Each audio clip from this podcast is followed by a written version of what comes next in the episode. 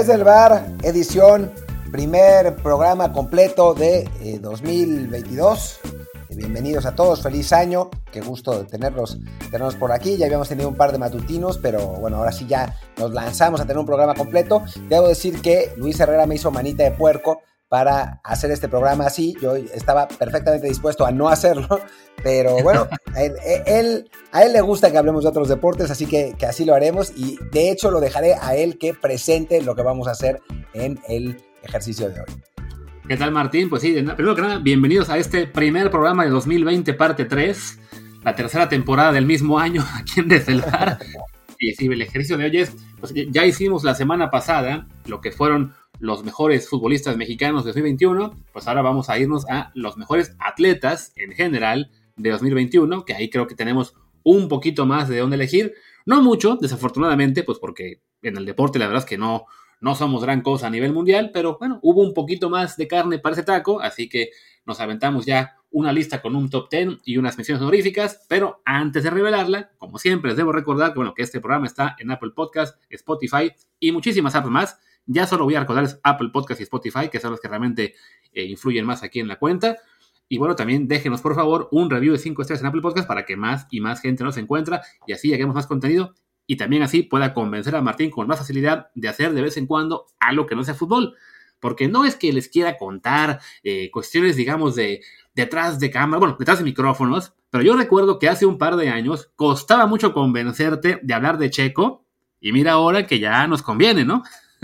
Pues es que no era lo mismo, ¿no? O sea, no, era lo mismo Checo de hace dos años que el Checo de ahora, ¿no? Es como si de pronto, no sé, aparece un, un tenista que, entra al top, al top 10 de, la ATP, pues hay que hablar de él, ¿no? Obviamente. Pero si, bueno, ahora vamos a hablar de una tenista que es la 19 de dobles, pues sí, o sea, está bien, pero pues no es lo mismo, ¿no? O sea, ya, ya, ya una vez que, que, o sea, yo, yo, para mí, yo me debo a mi público, ¿no? Y lo que el público quiera. Ahora el público ya quiere a Checo, pues ahora hablamos de Checo. Yo encantado.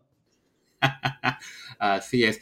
yo, yo, como que recordamos aquellas épocas en la afición en las cuales peleabas con los editores de béisbol, de americano, de básquet, etcétera, por la portada. De americano nunca. O sea, de americano siempre lo respeté. Igual nunca tuvo la portada y el día que le iba a tener, que fue el día que hubo partido en México en el Azteca. Fue el mismo día que la selección ganó el Mundial Sub-17 y sí recuerdo que el editor de Americano estaba un poco enojado al respecto. Pues sí, pero ganaron el Mundial Sub-17. ¿Qué, ¿Qué, se podía hacer? Sí, me acuerdo que estaba, estaba, digamos que no muy contento. O sea, decía que lo entendía, pero creo que, que realmente no lo entendía. Pero bueno, en fin.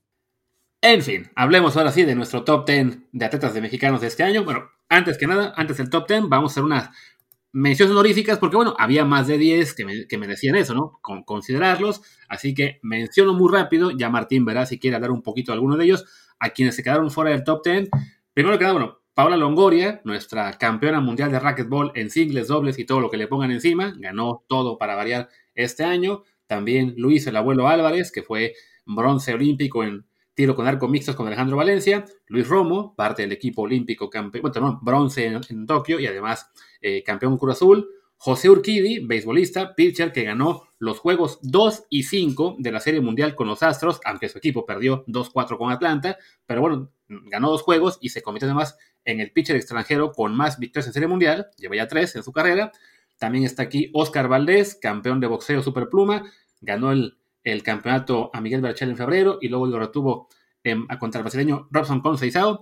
Eh, también está aquí Alexa Moreno, nuestra eh, cuarto lugar olímpico en, gimnasia.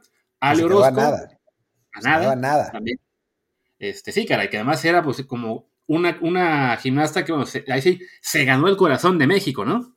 Sí, literalmente, o sea, desde al principio cuando apenas surgió que, había mucho bullying hacia ella por, por su físico, eh, que no, no, nadie la tomaba en serio, no nadie pues, pero muchísima gente no la tomaba en serio en México y de pronto, con base en buenos resultados, llegó hasta a conquistar al, país y estar, llegó lesionada a la, final de los Juegos y aún así eh, peleó hasta el final y perdió por décimas, ¿no? Literalmente por décimas. Eh, mucha gente hablaba de robo, pues ya sabemos cómo somos en México, que no nos gustan esas derrotas ajustadas y siempre nos tocan, pero, pero sí, la verdad es que se quedó, se quedó muy cerca de esa, de esa medalla, de bronce, además siendo una gimnasta de que tiene no, ya no me acuerdo exactamente, pero 30, 31 años, ¿no? Que es muy poco, una edad muy poco común para, para triunfar en la gimnasia y bueno, eh, Alexa lo logró.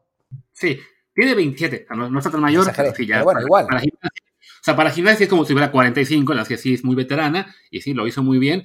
Nos queda la esperanza de que, así como pasó con una chica de alterofilia que ganó el bronce años después porque se calificaron a, a, una competidora eh, por dopaje, pues a ver si en el futuro aparece un dopaje de los que quedaron en el podio olímpico y así le dan el bronce a Alexa, pero bueno, eso ya es wishful thinking, pero bueno, de la gente que tuvo misión honorífica, creo que es de las que sí se merecía más ese, un poquito más de detalle. También incluí en la misión honorífica a Alejandro Orozco, que ella, ella tuvo bronce en, en los Olímpicos, en plataforma sincronizado junto con Gaby Agúndez, que además fue ya su segunda medalla olímpico, también fue ella plata en Londres, en Londres 2012 y quedó sexta en plataforma. Y ya por último, para las menciones honoríficas, el Chucky Lozano, que bueno, de los futbolistas mexicanos creo que es de los más destacados en Europa. Sí, de los más destacados, aunque estos últimos meses, como casi todos los mexicanos en Europa, ¿no? Estos últimos meses no le, no le fueron fáciles, perdió en un momento la titularidad, después la recuperó, pero sin ser tan efectivo como, como había logrado ser. Eh, después creo que le dio COVID.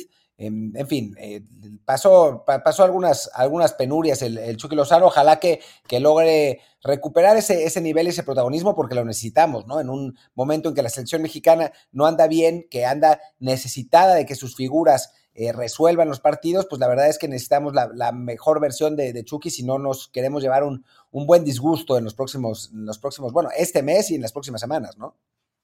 De hecho, a Chucky le dio COVID la semana pasada, el mismo día que a mí. A lo mejor ah. estuvimos en la misma fiesta. no, creo, porque lo hubiera reconocido. Puede ser, pero sí, bueno, yo ya salí del COVID, así que quizá también él, quiero suponer, si yo me recuperé en 3-4 días, quiero suponer que también Chucky, siendo un futbolista de gran condición física, ya debe estar bien y lo podremos ver en el, en el regreso al fútbol italiano este fin de semana. Ojalá que por lo menos esté vacunado, ¿no? O sea, que yo creo que sí, pero, pero bueno, por las dudas. Vamos, ahora, me pongo a buscar en, Twitter a ver si, si, hay alguna, alguna noticia de, su recuperación del, COVID, pero Marca dice, Lorenzo Insigne le abriría las puertas del estrellato a Chucky Lozano, no sé por qué, si no juegan la misma posición, pero, pero bueno, por, por alguna razón eh, Marca, claro, quiere, quiere ganar clics y por eso dice esas cosas, pero no, por ahora no, no tengo respuesta sobre si Chucky ya está ya está recuperado. Le dio el 28 de diciembre. Sí, además dice aquí que mm, como sigue en México por protocolos, entonces ya pues se la pellizcó, porque tiene que esperar a ser negativo en México para poder volar de vuelta a Italia. Ah, pues no está grave. Aquí le, conseguimos un laboratorio que. No, no es cierto. Pero. no, además, como, es, como es la cosa en el Napoli, ¿quién quita y no juega el, próximo partido? Lo juega Politano y chau. Adiós titularidad, ¿no? Y, y a picar piedra de nuevo. Exacto, así que bueno, esperemos que se recupere cuanto antes para que ya pueda regresar y sí no tenga que volver a lidiar con esto de las la falta de oportunidades. Que bueno, por suerte para él, eh, pues se viene, sigue todavía la Copa de Italia, se viene la Europa League, entonces habrá muchos partidos, así que rotaciones habrá por lo menos, pero sí es un momento muy inconveniente para, para estar eh, lejos del equipo, ¿no? En fin, ya le dimos espacio a las menciones honoríficas, incluido a Chucky, pues ahora sí vamos con lo que es nuestro top 10 eh, de atletas mexicanos. Y el que queda en el décimo lugar, para mí, creo que yo, bueno, un piloto que está destacando mucho, que es una esperanza importante para el futuro, Patricio Ward, que está ahora mismo en la IndyCar estadounidense, que ganó dos carreras esta temporada, fue tercer lugar general y quizá lo más importante de todo, pues que ya está coqueteando con McLaren para en un futuro no muy lejano irse a la Fórmula 1. Sí, todo parece indicar, ¿no? O sea, tiene, tiene un, grupo importante de empresarios detrás en, México, de Montano, sabemos em, que, lo, que, lo apoyan y que están, están llevando su carrera. Ya ha tenido esos, esos ensayos con, McLaren. Se piensa que igual en 2023 podría dar un, paso más adelante y convertirse en, en, piloto de pruebas, pero parece que, que la guía, digamos, que el, camino que se ha trazado es como para que eventualmente llegue a, Fórmula 1 y sea el, el, relevo de Checo Pérez. Hablando con Cristian Moreno, que es eh, amigo, amigo nuestro, encargado de la sección de autos de adrenalina, en, la, sección de autos de Excelsior, perdón, adrenalina es la sección de deportes, pero, pero bueno, no, a mí me decía que, que para él Pato es podría llegar a tener el nivel de Checo Pérez, ¿no? O sea, que, lo que él ha visto es que, que sí tiene ese, ese potencial y que hay, que hay que ponerle mucha atención porque, porque tiene una buena posibilidad de hacer cosas interesantes en Fórmula 1. Sí, de hecho ya, ya y, además, y, la vía sí está, digamos, muy clara, por un lado, con, con McLaren, porque McLaren es el dueño también del equipo de IndyCar en el que compite, era, eran hasta hace poco únicamente socios, pero ahora ya también son propietarios por completo del equipo de IndyCar, entonces la relación está ahí y también en términos de patrocinios, que sabemos que en Fórmula 1 es muy importante, pues ya algunas de las empresas que apoyan a, Pato ya se están metiendo también ahí. Vimos este año, por ejemplo, a las tiendas Oxxo un par de carreras patrocinando al McLaren. Entonces, claramente eh, la relación está, digamos, creciendo y quizá la clave ahí no es tanto, digamos, en cuanto al, bueno, sobre todo para el tiempo que le pueda tomar tomar ese, ese auto, pues la clave es cómo le vaya el próximo año a McLaren con, con Richardo. Porque claramente Lando Norris es su piloto estrella y el que va a seguir ahí por mucho tiempo. Pero Richardo, que es un veterano de muy alto nivel, pero que tuvo un año bastante flojito en su primera temporada con McLaren, pues si en el 22 tampoco le va muy bien, ahí sí ya se empieza a abrir la puerta para que eventualmente llegue Pato. Sí, porque sabemos además que, que los empresarios que están detrás de Pato van a meter el dinero. Y la Fórmula 1 es, a diferencia de muchos otros deportes, o de casi todos, en la Fórmula 1, mientras más dinero tengas tú personalmente y más apoyo de empresas tengas tú, más posibilidades tienes de, destacar, porque es una, es, es una disciplina tan cara, donde se necesita tanto dinero, que pilotos como Nikita Mazepin, que no tienen el talento para estar ahí, pueden encontrar un lugar precisamente porque tienen el dinero para comprar su asiento. En el caso de Pato, como fue en el caso de Checo, ¿no? O sea, no es que no tengan el talento, pero sí el tener un, grupo de empresarios detrás que puedan apoyar con patrocinios a la, escudería, pues les, les eh, facilita muchísimo el camino. Durante mucho tiempo, los detractores de Checo Pérez decían que solo estaba ahí por el apoyo de Slim. Eh, ahora creo que ya a estas alturas del partido queda claro que no, pero, pero bueno, en el caso de Pato Ward, pues la gente que, viene detrás de él, los empresarios de, Monterrey, pues sí, sin duda alguna, servirán de mucho como para, para poder encontrar ese espacio, ¿no? Sí, y es que básicamente en la Fórmula 1 prácticamente todos los pilotos, salvo los ingleses y quizá algún alemán, todos los que llegan por primera vez son pace drivers, ¿no? Es la, es la forma en que consigues un asiento, en que te llega la oportunidad, y los únicos que no tienen que pasar por esa circunstancia, pues son básicamente los apadrinados de McLaren, de Mercedes, de, de ¿quién más que te gusta? Bueno, de Red Bull. Ajá, y, y aún así cuesta, ¿no? Entonces, al propio Checo, pues le convino mucho tener el apoyo de, sus patrocinadores para comenzar a Rasbulo, pero bueno, ya hablaremos de Checo un poquito más arriba en la clasificación. Por lo pronto, bueno, décimo lugar del año, Patricio Bar, te dejo que tú digas quién es el noveno. Me dejas que yo diga quién es el noveno, que espérame dos segundos porque se me cerró el, el WhatsApp. Aquí está. El noveno es Alejandra Orozco. No, te falló. Ella fue, la, ella es la pareja. De, que ah, Gaby Agundes, perdón, Gaby Agundes, aquí está. Sí, ya me parecía que, que lo, habíamos, lo habíamos dicho. Sí, el bronce en plataforma sincronizado, ¿no? Sí, que fueron, que fueron, bueno, ellas dos, Gaby y Gale, fueron bronce en plataforma. Y en individual, Gaby queda en cuarto lugar y Alejandra en sexto. Entonces, bueno, por eso Alejandra se va a las sesiones honoríficas y Gabriela Agundes queda como nuestra novena atleta mexicana del año. Sí, así es. En otra eh, otra participación en la que pues había, había muchas expectativas, aunque al final se quedó corta en la, en la plataforma individual, pero, pero bueno, por lo menos em, pero por lo menos ganó la medalla, quedó en, quedó en cuarto lugar en esa también seguidilla de cuartos lugares que tuvimos en, estos Juegos Olímpicos, que fueron, los Juegos Olímpicos con muy poca cosecha medallera, realmente, con, cuatro bronces, pero con un montón de cuartos lugares, ¿no? Creo que, creo que fueron seis. Y entonces, ella por lo menos tuvo esa medalla en, en, sincronizados y, la, y el cuarto lugar en plataforma, que bueno, no es, no es poca cosa, ¿no? Sí, definitivamente creo que fue un muy buen año para ella, una muy buena actuación. El bronce puede saber a poco, pero a fin de cuentas, bueno, sabemos que enclavados eh, los chinos y las chinas son sencillamente pues casi invencibles, entonces se hace muy complicado meterse a, las peleas por las, por las medallas y quedar en este caso en un cuarto sitio, además en una competencia en la que ella llegaba si no me equivoco, con 20 años de edad, quizá 21 recién cumplidos según, según el día, pues francamente sí fue muy destacado. Eh, como decíamos, las chinas en esa competencia fueron 1-2 por bastante y Agunde se quedó apenas a 13 puntitos de, la australiana Melissa Wu. Eh, y en contraste le ganó por 18 a la que fue quinto lugar, a la gringa. Entonces, sí, por un, un clavadito malo por ahí, que, que fue lo que le costó la, la medalla. Pero bueno, nos queda la esperanza también de un positivo en el futuro.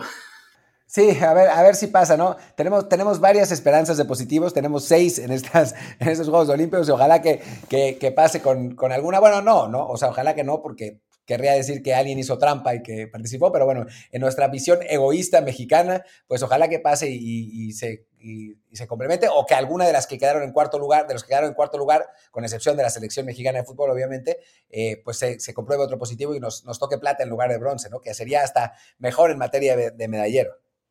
Eso sí, sí, porque sí fue muy triste eso de quedar con cuatro bronces, eh, tras algunos juegos en los que nos ha ido un poquito mejor. Pero bueno, y hablando de medallistas, pues también vamos con otro deportista que fue medallista olímpico, aunque en este caso por equipos. Johan Vázquez lo ponemos como octavo lugar, eh, fue nuestro número dos, eh, empatado con Chucky en, el ranking de futbolistas, ya en lo que fue atletas, pues quedó un poquito más arriba. Y pues como ya de él creo que ya dijimos mucho en la semana pasada, pero bueno, simplemente ¿no? destacar su gran temporada en México primero con Pumas, eh, después ser el jugador olímpico, titular indiscutible, bronce y además, bueno, su paso al Genoa con el cual ya se consolidó como titular también. Bueno, sí, eh, después de, de, un inicio pues dubitativo, digamos, en, la Serie A, que no lo ponían tan bien porque pues jugando un minuto se hacía válida su opción a compra y, bueno, pues en el Genoa querían asegurarse que, que realmente valdría, valía la pena hacer ese, gasto. Finalmente lo pusieron y desde entonces no ha dejado la titularidad, ¿no? Solo, solamente por alguna extraña razón Shevchenko decidió eh, no ponerlo contra la Sampdoria y les metieron 3-0 y, desde entonces ya, ya Johan ha, recuperado el, puesto y en los Olímpicos que fue uno de los, de los mejores exponentes de la selección, ¿no? Junto con Alexis Vega, junto con, bueno, Sebastián Córdoba veces, el propio César Montes, que, que bueno, hubo, un momento que estuvo suspendido, pero, pero también, ¿no? Eh, Memo Ochoa fue uno de los puntales, eh, Johan Vázquez, y creo que, que de, lo hablaba hoy con Ramón Raya en una, en una llamada en un momento en el que la selección mexicana, la verdad, no tiene muchísimos eh, prospectos, ¿no? O sea, si hablamos de quiénes son los mejores prospectos de la selección mexicana, es difícil encontrar. Bueno, es Johan Vázquez. O sea, me parece que es el prospecto más importante que tiene, que tiene México en este momento. Sí, creo que bueno, él y por edad, que es casi la misma, Edson Álvarez, aunque Edson ya esté mucho más avanzado en su trayectoria, pero la verdad es que sí, no hay más, ¿no? Y los pocos que hay se están quedando en México, eh, entonces sí, pues la responsabilidad va a recaer mucho en, Johan y en Edson para el siguiente ciclo mundialista. Pero bueno, de ellos hemos hablado bastante también la semana pasada, así que vámonos al séptimo lugar.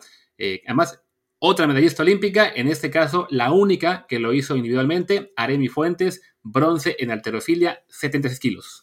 Sí, no somos unos grandes expertos en arterofilia, ni mucho menos. O sea, hay que reconocer eso, ¿no? Esa, como diría eh, un, filósofo de la narración, esa, queridos amigos, es la realidad. Lo que sí sabemos es que Aremi Fuentes era considerada una de las favoritas para ganar esa medalla de bronce, ¿no? O sea, era una de las, ya no me acuerdo si era Sports Illustrated o quién, qué, publicación estadounidense eh, ponía un, análisis de quién podía ganar medalla de las distintas, delegaciones, perdón, y Aremi era eh, una, de las candidatas mexicanas. De hecho, en cuanto a, esos pronósticos, fue la única que cumplió. ¿No? Eh, porque Alejandra Valencia, que era la gran candidata para ganar la medalla de oro, incluso en tiro con arco, se quedó en cuartos de final, eh, y después creo que eran nada más ellas dos las que, las dos medallas que pronosticaban, y bueno, Aremi sí cumplió, consiguió ese bronce, y sin conocer mucho arterofilia, pues el hecho de, haber cumplido con las expectativas siendo mexicana, pues no es poca cosa, ¿no? Sí, se quedó cerquita de la estadounidense Catherine Knight, que le ganó por 4 kilos en el total, tuvo 2.45 Aremi, 2.49 la estadounidense. El cuarto lugar estuvo mucho más lejos, a 10 kilos de, de Aremi, Patricia Estrenius con 2.5. Y sí, ya el oro fue una ecuatoriana, Neisida Gómez, que es así, les ganó por bastante, tuvo 2.63, tuvo papel muy destacado de Aremi, y bueno, siendo la única medalla individual, definitivamente pues se merecía ese reconocimiento, más allá de que sí, como dice Martín, pues no, no sabemos mucho de alterofilia, más allá de lo que es seguir la disciplina cada cuatro años eh, por los Juegos. Y bueno, qué bueno que Aremi pues, apareció para darle esa medalla a México. era una, una versión muy triste de los Olímpicos, porque además creo que cuando ella la ganó apenas llevábamos la de tiro con arco, quizá, y sí pintaba la cosa muy, muy fea. Y bueno, al menos ella sí respondió después de esos eh, cuartos lugares que estaban acumulando. Sí, y al final de cuentas, pues bueno, algo, alguna medalla sacamos, ¿no? Finalmente en, los Juegos, que Ahora, ahora justo mientras tú hablabas, estaba pensando cómo vamos a hacer este, este análisis la el próximo año sin tener Juegos Olímpicos, ¿no? O sea, vamos a tener que, van a ser eh, Checo, eh, Pato Ward, Canelo Álvarez, un boxeador, y pues si México la mueve en el Mundial, porque si no va a estar, va a estar más difícil. Bueno, yo vi hace unos días una portada en un cualquier periódico mexicano en el que destacaban el sueño de un patinador artístico que va a los Olímpicos de invierno con la ilusión de llegar al podio. Creo que va a quedar vigésimo, pero bueno, ahí lo pusieron. 47, no vigésimo, pero bueno, en fin. Algo así. Y ya algo encontraremos. Pero bueno, bueno aquí tengo otro nombre, quien, quien está en nuestro sexto lugar del ranking, que a lo mejor habrá que destacar también el próximo año, porque sin ser muy popular en México, o según te la conocen muy pocos, tuvo un año muy, muy bueno en el tenis. Juliana Olmos, pues una doblista que está, la verdad, teniendo una labor muy destacada. Para que se den una idea, es ahora, mismo la número 18 del mundo en dobles, que es el mayor ranking que tiene un mexicano en tenis en décadas. Y en 2021 fue, llegó a cuartos de final en el, en australiano. También fue campeona del Masters 1000 de Roma. Eh, llegó a la final en dobles mixtos del Abierto de Estados Unidos, de un Grand Slam. Bueno, también compitió en, Tokio con Red Sarasua y clasificó a las finales de la WTA, o sea, las ocho mejores parejas del mundo. Eh, también estuvo ahí con la canadiense Sharon Fishman, que fue también su pareja, bueno, en ese Grand Slam en Australia, en el que llegaron a cuartos de final. una labor muy destacada de una tenista a la que claramente no mucha gente conoce en México. No, eh, al final de cuentas perdió todos los partidos en, el, en el Masters, digamos, en, en, las finales de la WTA. Pero bueno, es, o sea, no, no sé cuántos, eh, cuántos mexicanos hemos tenido en ese Masters, ¿no? O sea, me acuerdo hace un millón de años de David Roditi también en dobles. Santiago González, que estuvo ahí, que, que, también ganó, ganó un Grand Slam en mixtos, eh, que llegó a unas semifinales de Grand Slam en, en, varones, nunca llegó a esas alturas, eh, como, lo que, como lo que ha hecho Juliana Olmos. Y sí, no se habla mucho de ella, pero pero creo que se debería, ¿no? O sea, ni yo sabía que estaba en el 19, yo la había dejado como en el 40 y, Luis fue el que, me, el que me dijo que se había metido en el, en el top 20, ¿no? Entonces, sí, la verdad es que, tendríamos que, poner atención. Tiene 28 años, yo la conocía más como singlista originalmente, eh, nunca fue muy destacada, jamás pasó de los lugares 300, 250 del mundo, pero de unos años a la fecha se decidió enfocar en el dobles y la verdad con, con excelentes resultados. Un poco lo que hizo Santiago González también hace unos años, que fue un, bueno, era un ciclista mexicano, lo mismo, ¿no? De, que estaba en el 250, 300, se llegó a meter al, 200, al 180 alguna vez, pero ya mejor se decidió, se decidió enfocar al dobles, donde llegó a alcanzar creo que hasta el número 23 del ranking, ahora es el 36 del mundo, eh, y, lo, y, lo, es con 38 años, lo que nos habla también. La, la, longevidad que puede estar en el tenis como doblista es mucho mayor que en singles, entonces bueno, Juliana todavía le pueden quedar muchos años para, para ser competitiva. Ojalá que otra mexicana le pueda hacer también pareja para que compitan después en unos olímpicos, en unos panamericanos. Ya estuvo este año en los olímpicos con, con pero ahí sí, pues no, no les fue bien. Pero bueno, por lo pronto es, es una tenista que está haciendo una labor muy destacada y bueno, se merecía la mención, aunque luego la olvidemos seguramente hasta que llegue un gran slam en el que vuelva a estar en la parte alta.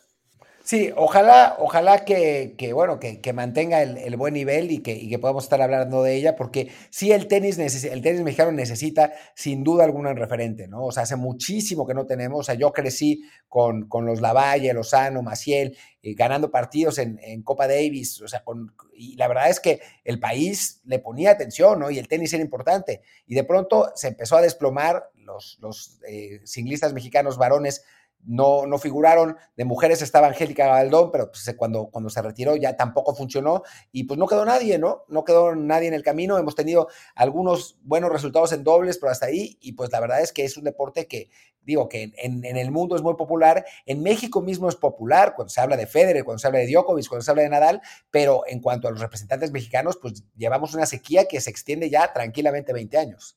Sí, y bueno, lo que menciona Martino de los Lavalle y demás, en aquella época, yo era muy, muy niño, pero todavía me tocó que la Copa Davis se transmitía en tele abierta. A, ese nivel había de importancia eh, del, tenis mexicano. Y ahora mismo, pues ya, la verdad es que se fue, se fue muy para abajo. Entonces, esperamos que, bueno, con gente como Juliana y algunos más, eh, pueda recuperar un poco de brillo en el futuro. Ojalá, ojalá. Y bueno, el siguiente de esta lista que tengo por aquí es nada menos que Alejandra Valencia, de quien habíamos hablado, eh, que, pierde la, en cuartos de final eh, individual, también pierde en cuartos de final por equipos, pero consigue esa medalla de bronce en mixtos, ¿no? Es, es un quinto lugar con sabor agridulce porque era la primera del ranking en, en, individual y no logró mantener ese nivel que la, que la presumía como la gran candidata a ganar la medalla de oro, pero bueno, a final de cuentas sí se lleva una medalla de bronce, eh, la primera que se gana en mixtos en, en, para, para, México y se mantiene en la, en la élite del tiro con arco mundial, ¿no? Sí, que además, más allá de que si era, este, ¿cómo se llama? De las principales ranqueadas, o sea, en el tiro con arco se sabe que bueno, las surcoreanas son siempre las grandes dominadoras, pero bueno, para, para Alejandra, eh, sí, era la carta fuerte individual. Yo recuerdo que me, puse a ver su duelo de, de cuartos contra un estadounidense que lo tenía prácticamente en la bolsa y tiene una mala flecha, lo cual le da vida a la estadounidense. Le acaban empatando el, el match y después en flecha de oro gana la gringa. Pues sí fue una... Sí, muy desafortunada porque bueno, Alejandra ahí parecía que tenía todo para llegar a, a la final. No recuerdo ahora mismo cómo estaba el cuadro, pero me parece que en semis le iba a tocar otra competidora no surcoreana y pues ya, llegar a la final hubiera sido fabuloso para que consiguiera un, metal individual. De todos modos, pues sí, ella fue por mucho la más destacada de, del equipo mexicano tiro con arco. O sea, básicamente ella arrastró al equipo femenil hasta cuartos de final y también pues ella se llevó también de la mano a, al abuelo Álvarez en esa en ese torneo mixto en el, cual acaban con el bronce. O sea, sí, sí había una diferencia a nivel importante entre ella y el resto del equipo. Sí, totalmente, ¿no? Era, es, nuestra, nuestra mejor exponente en general y bueno, creo que por eso está en, en quinto lugar de nuestro ranking, ¿no? Que es la, atleta o el, el, atleta en general amateur más alto, ¿no? Los cuatro que nos quedan de, de ahora en adelante son, son profesionales muy bien pagados en sus disciplinas, ¿no? Es, es, es, otra, otra esfera completamente de deportistas y bueno, estar en este que, top 5 del ranking siendo un atleta amateur, la verdad es que me parece que está bastante bien. Así es. Y bueno, como dice Martín, vamos a pasar ahora con el top 4. Digamos, como decir, el top 4, porque además los, los dos coincidimos del 1 al 4 exactamente en, en las posiciones que teníamos en nuestros votos. Cuarto lugar, que fue además el número uno en tema de fútbol, Edson Álvarez. Edson Álvarez, que es nuestro mejor representante en Europa, creo que de lejos, lamentablemente por la lesión de Raúl, o sea, Raúl venía, venía muy bien, pero bueno, se lesiona como tal. Edson Álvarez que empezó, todos sabemos su historia, ¿no? O sea, y lo hemos hablado un millón de veces en este podcast y en, otros espacios. Edson que, que, que empezó, pues, dubitativo, digamos, su carrera en Europa, pero que agarró la titularidad en el Ajax, un Ajax que está robando en, en la Champions, que, está, que fue campeón de, de Holanda, que ahora es segundo lugar, peleando muy de cerca con el PSV Eindhoven, y, y, que es uno de los grandes referentes de esta selección mexicana y uno de los pocos que en el bajón terrorífico que ha tenido la selección se ha mantenido más o menos en ese nivel. Sí, que aquí lo que, lo que fue una pena fue que él tuviera que ir a Copa Oro y no a Juegos Olímpicos, ¿no? Porque a fin de cuentas eso digamos que habría redondeado su año, ser parte de ese bronce o incluso llegar a más eh, con él en el campo eh, en Tokio, lo, el, Ajax no lo deja jugar los Olímpicos, se tuvo que conformar con la Copa Oro y bueno, no fue suficiente su presencia para ganar ese torneo. Eh, ya conocemos la historia de esa final desafortunada, pero bueno, él individualmente sí fue por mucho el futbolista más destacado y también, bueno, en el, en el global con todos atletas también se merecía la inclusión, ¿no? Como ya hablamos mucho de él la semana pasada y en general, bueno, saltemos al, top 3, eh, que es ya, a decir, atletas de otros deportes, pero son deportes muy populares en México. Y en tercer lugar tenemos al pitcher de los Dodgers, Julio Urias. Sí, que es, digamos, uno... Ya, cuando hablamos de estos tres que están, que están encima, estamos hablando de estrellas que están en la más, en la, en la élite más grande de sus deportes, ¿no? O sea, por fortuna, tenemos tres, eh, tres representantes mexicanos en la élite en su deporte, que no es tan común, ¿eh? O sea, realmente nos cuesta en general tener, tener deportistas de, de, ese tamaño. Julio Urias es el tercero, simplemente porque los otros dos son competidores, pues ahora sí que, que en, disciplinas absolutamente mundiales eh, que están, están en, en, lo más alto, ¿no? Pero Urias, que es muy joven además, que tiene, tiene 25 años, y juega, juega en los Dodgers, cerrador de la victoria de, Serie Mundial el, año pasado, en, el año antepasado, perdón, en 2020. en 2021 mantuvo el nivel a pesar de que los Dodgers no lograron eh, volver a, llegar a la, a la, Serie Mundial, pero eh, Urias está, digamos que fue, es el cuarto eh, pitcher mexicano que consigue 20 victorias, junto con nombres como Fernando Valenzuela, Teodoro Higuera y Esteban Loaiza.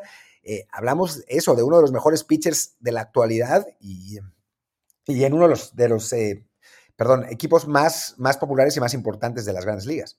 Sí, además Urias tuvo marca de 23, eh, como dice Martín, fue 20 victorias es el primer pitcher de la Liga Nacional que lo consigue en cinco años. Yo, yo me acuerdo que antes era un poquito más sencillo llegar a veintipico victorias, pero ahora se ha vuelto más complicado. Él obtiene un récord de 20 a 3. Eso también hizo de él el líder de todas las grandes ligas en victorias. Eh, quedó en octavo puesto de la votación del Cy Young, en parte porque, bueno, su récord, digamos, pudo ser un poquito engañoso en cuanto a que él eh, no tuvo tan buenas cifras de carreras permitidas, o vas por bolas o, ponches, o sea, comparado con quien ganó el Cy me refiero, pero sí, de todos modos, bueno, sí tuvo un papel destacadísimo para ayudar a los Dodgers a, mantenerse competitivos. Y bueno, esta vez no fue suficiente para ganar la Serie Mundial, pero bueno, ya, ya estuvo en eso en 2020, ya, ya es campeón del béisbol eh, estadounidense y bueno, se mantiene en, eso, en la élite del, deporte. Ahí sí, élite mundial, no, no hay una liga mejor que las grandes ligas de Estados Unidos y esperemos que este año pues él se mantenga ahí y ahora sí logra incluso meterse a la pelea por el Cy Young, eh, como fue, bueno, que esta temporada no tuvo, ¿no? Y además que con Julio Urias, recordemos que se hizo eh, más popular aún en los, en los playoffs, porque en México era su manager era en Twitter porque la gente se volvía loca por el uso que le daban, ¿no? Siendo un, un pitcher que había sido abridor toda temporada, de repente lo empiezan a usar como cerrador, como, como relevo intermedio, y la gente ahí no le gustó mucho, pero bueno, eso no borra para nada su, su gran temporada. No, bueno, y además al manager le salía, ¿no? O sea, hacía todas esas cosas medio raras y le funcionaba. Entonces, pues los, los eh, aficionados mexicanos y Faitelson se volvían locos por lo que, por lo que pasaba, pero a final de cuentas, pues las victorias llegaron, los Dodgers se coronaron, eh, y bueno, pues ahí está la cosa con Urias, que bueno, es, es importante, creo que, que haya mantenido el nivel del, del año pasado al, al, de ahora, y sí, ojalá que pueda, que pueda mejorar ese, ese porcentaje de carreras, que estuvo un poquito por debajo de tres, eh, para, para, poder pelear por el Cy Así es. Y bueno, vamos ya al segundo lugar de esta votación, que ya lo mencionamos hace un ratito, y creo que era bastante obvio, Sergio Checo Pérez, el piloto de Red Bull. Sí, que Checo Pérez, muchos, eh, muchos estoy seguro que van a, que van a pensar que, debería ser el primero, porque el primero polariza, ya saben quién es, pero ahora, ahora se los diremos. Pero bueno, Checo tuvo una muy buena temporada, repitió el cuarto lugar que, había tenido el año pasado, lo que para algunos fue pues un poco un fracaso porque tenía mucho mejor coche, pero lo hizo con muchísimos más puntos. Y bueno, creo que su última carrera demostró por qué está donde está, ¿no? Una carrera en la que, una carrera muy ingrata, donde terminó con cero puntos, eh, cuando, cuando la verdad es que él había sido uno de los grandísimos protagonistas, pero que le permitió, le, le, permitió a Max Verstappen, a su compañero de equipo, ganar el título de, pilotos, ¿no? O sea, si no fuera por el sacrificio de Checo, difícilmente Verstappen hubiera podido eh, estar en, en, la posición de aprovechar las circunstancias con el choque de Nicolás Latifi para, para, poder, eh, para poder ganar. Pero bueno, ahí estuvo Checo y a final de cuentas, eh, pues Verstappen fue campeón, Checo se queda en Red Bull y ahora ya no hay, no hay quien dude, ¿no? O sea, a la mitad de la temporada todavía decían que el, director del equipo, Christian Horner, pensaba en reemplazarlo, ¿verdad? Ahora ya nadie duda y si Checo tiene una temporada razonable en 2022, seguramente se quedará para 2023 también.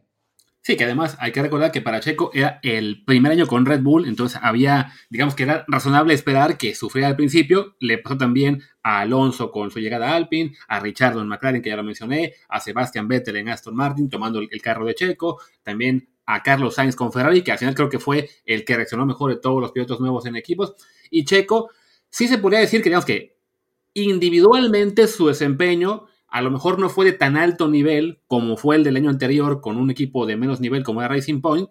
Es así, tuvo, digamos, sí más mérito ser cuarto sitio de 2020 que en 2021, pero bueno, en el global acabó siendo un buen año para él, acabó siendo él muy importante para su equipo en términos, como dice Martín, de, ayudar a, Verstappen. Y si bien eh, creo también se hizo un poco de polémica en esos días, porque bueno, salieron muchos rankings de los mejores pilotos de la temporada, de ya sea de los jefes de equipo o de otros pilotos, y lo dejaban a él fuera del top 10. Yo creo que no hay por qué molestarse porque sí, insisto, ¿no? Individualmente no tuvo la labor tan pareja, tan buena como en 2020, pero también en esos rankings hay que decir, hay cierta inclinación por favorecer siempre al piloto europeo, al piloto inglés. Entonces siempre vemos a Lando Norris y George Russell muy arriba, aunque también tuvieron sus altas y bajas. Entonces a Checo se le castiga un poco más en esos rankings por los altibajos, pero bueno, en términos generales lo hizo bien, fue cuarto sitio, ayudó a que Verstappen ganara el campeonato. Ya todo el mundo habrá visto ya las imágenes de la última carrera, ¿no? Cómo él contiene a Hamilton por un par de vueltas, que ayuda, siendo, acaba siendo, clave para ganar la carrera, bueno, para ganar el campeonato. Eh, las palabras de Verstappen de Checo es a legend, eh, también al final de la carrera diciendo que le debe el campeonato a él. Entonces, sí, como dice Martín, ya con eso tiene él mucho más este, estable su posición en Red Bull y creo que este año 2022 puede ser para él eh, un año no de pelear por el título, en este hay que ser muy claros, no está en Red Bull para ser él el piloto que pelee por el título, ese va a seguir siendo Verstappen, pero sí quizá para una situación más constante, con más eh, arranques en las primeras dos filas, con más podios, quizá con alguna victoria extra por ahí, y bueno, pelear por lo menos por colarse al podio final del campeonato de pilotos. Sí, para que, para que Checo tu peleara por el campeonato tendría que pasar algo raro, ¿no? O sea, tendría que, que, sufrir algún accidente Verstappen que lo dejara fuera eh, por algunas carreras o que tuviera tres o cuatro averías el, Red Bull de, Verstappen y que de pronto Checo se, se metiera en los, en los, primeros lugares y que el, equipo decidiera cambiar la estrategia para, para impulsar a Checo. Está, está, está muy complicado, francamente, pero si lograra el podio de, piloto sería un enorme resultado, ¿no? Sería, ya es el mejor piloto mexicano en la historia, pero sería lejos el mejor resultado de un piloto mexicano en la historia de, la Fórmula 1, ¿no? Entonces, creo que no es imposible eh, con, un, con un Red Bull que va a ser, pues, otra vez uno de los dos mejores coches de la parrilla. Vamos a ver cómo reacciona, porque cambian, cambia completamente el, los, coches para la, para próxima temporada, pero si, si Red Bull lo consigue, consigue mantener la, competitividad, pues no, no, no vería por qué no, ¿no? Estar, estar ahí peleando por, el, por conseguir ese tercer lugar, porque, a ver, a Verstappen no le va a ganar porque por decisiones de, de, la escudería y porque es mejor piloto, y a Hamilton no le va a ganar, o sea, eso está claro. Y, se vale decirlo, ¿no? O sea, de repente con Checo, la mayor queja que había con la gente en redes sociales o con gente de la prensa que no sabe tanto mismo, es de que ya llegó a Red Bull y se espera que o pelea por el Mundial o es un fracaso. Y no, o sea, Checo es un gran piloto, el mejor mexicano ya de la historia, pero a fin de cuentas, en términos competitivos, pues sí está él por detrás de Hamilton y Verstappen, que son un par de gigantes, y, se vale, ¿no? A fin de cuentas, estar en esa élite de ya en los dos mejores equipos de, la Fórmula 1 y estar entre los cinco o seis mejores pilotos de, la Fórmula 1 en general, pues es muy destacado, ¿no? quisiéramos que dé un paso extra y sea campeón, pues sí, pero como dice Martín, la única forma en que eso puede pasar es básicamente que Verstappen tenga un accidente, un poco lo que le pasó hace unos años a Schumacher, una temporada que él tiene un accidente, se rompe una pierna y entonces Ferrari tuvo que eh, lanzarse con todo con Eddie Irvine, acabaron perdiendo ese mundial, si no me equivoco, con, con, David, con, con Mika Hakkinen de McLaren. Entonces, solo así tendría chance real Checo de de ser tratado como piloto número uno y buscar el mundial. Esperemos que no le pase eso a evidentemente, y entonces sí creo que la labor de Checo seguirá siendo la de escudero, y quizá la mayor aspiración es la de hacer un poco como en su mejor momento Barrichello, ¿no? Que era el escudero de Schumacher y fue campeón del mundo un par de veces.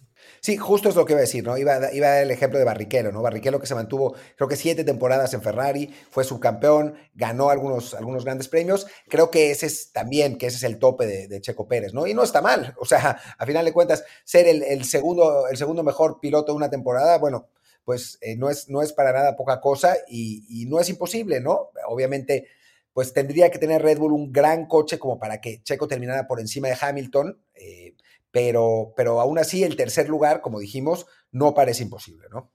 Sí, de hecho, o sea, Barrichello en su carrera en Fórmula 1 ganó 11 carreras y sí, fue subcampeón un par de veces, entonces sí, no, no sería eh, nada malo eh, al llegar a esos alcances, ¿no? Digo, ya en el futuro, a lo mejor con Patricio Ward o con alguien más, podemos pensar en, en un mundial de pilotos, pero bueno, eso es algo que está todavía muy lejano, ¿no? De todos modos, alcanzar ya los niveles que ha llegado Checo Pérez, pues sí, no es poca cosa y se merece sin duda eh, el ser nuestro número dos.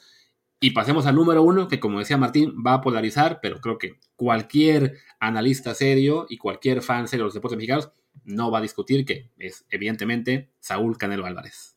Sí, creo que, creo que es el, Canelo es claramente el, número uno, porque además es el mejor peleador libra por libra del de, planeta, reconocido por todos los organismos ya. O sea, en algún momento había había algunas dudas y algunas revistas no lo ponían como primero, ahora lo ponen todos, esencialmente porque peleó cuatro veces en 2021, ganó todas las peleas y unificó el, título de los supermedios en, a lo largo del planeta, es apenas el, creo que el cuarto peleador que logra ser campeón unificado. Es una categoría que sí, es verdad, no tiene grandes exponentes en este momento, o sea, los triunfos de Canelo no fueron particularmente dramáticos, ganó caminando esencialmente todas las peleas, pero bueno, para poderle ganar a todos dentro de tu categoría caminando, pues también tienes que, tener lo, tuyo, ¿no? Y ahora hay unas cosas medio locas que parece estar buscando el Canelo, como eh, tratar de ganar el título de los semipesados, que, es, es un poco loco, pero lo lo va a intentar. Eh, hay hay algunos proyectos, pero, pero sí, claramente este 2021 fue el mejor año en la carrera de, del Canelo. Creo que, que acalló todas las dudas. Ya no sabemos qué, vendrá en 2022, pero no, no se le puede quitar mérito ya en, en este momento a un peleador que la verdad es que si no es más reconocido en México es primero porque es rubio, bueno, es, es pelirrojo, pero digamos es, es blanco y, tuvo, eh, sí, el apoyo de una televisora al principio de su carrera y eso, pues ya sabemos lo que significa en México, eso en primer lugar. Y en segundo lugar, porque no es un,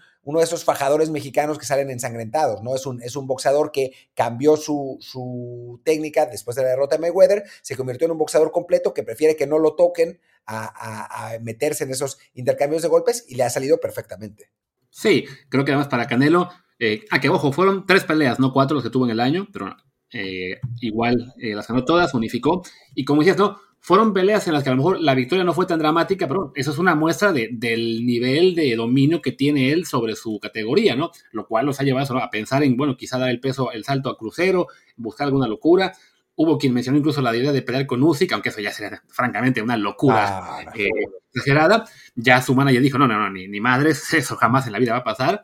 Y de hecho el propio Usyk, el campeón este, de peso completo, eh, era el único aspirante, digamos, serio a quitarle la, nominación como boxeador del año, pero bueno, Usyk solamente peleó una vez, si bien fue la pelea en la que madrió a, Joshua en Londres, pero bueno, es una sola pelea, ¿no? Canelo peleó en tres ocasiones, las dominó todas, las apuestas eran muy claras para él, pues por eso, ¿no? Porque es tan bueno eh, que, nadie en esto se le acerque, ¿no? Sí, quizá no sea el nivel de competencia que tuvieron en su momento otros peleadores mexicanos, un Chávez, un Juan Álvarez, un Terrible Morales, Barrera, el que ustedes quieran, Juan Márquez, pero de todos modos, pues eso no es su culpa, ¿no? O sea, él está ahora mismo en un nivel en el que no se ve quién le vaya a ganar, él está buscando retos diferentes para seguir ampliando, digamos, su, su leyenda, y creo que poco a poco va a llegar ese reconocimiento de que no solo es ahora mismo el mejor peleador de libra por libra, sino que se está convirtiendo también ya eh, en uno de los mejores mexicanos de la historia también.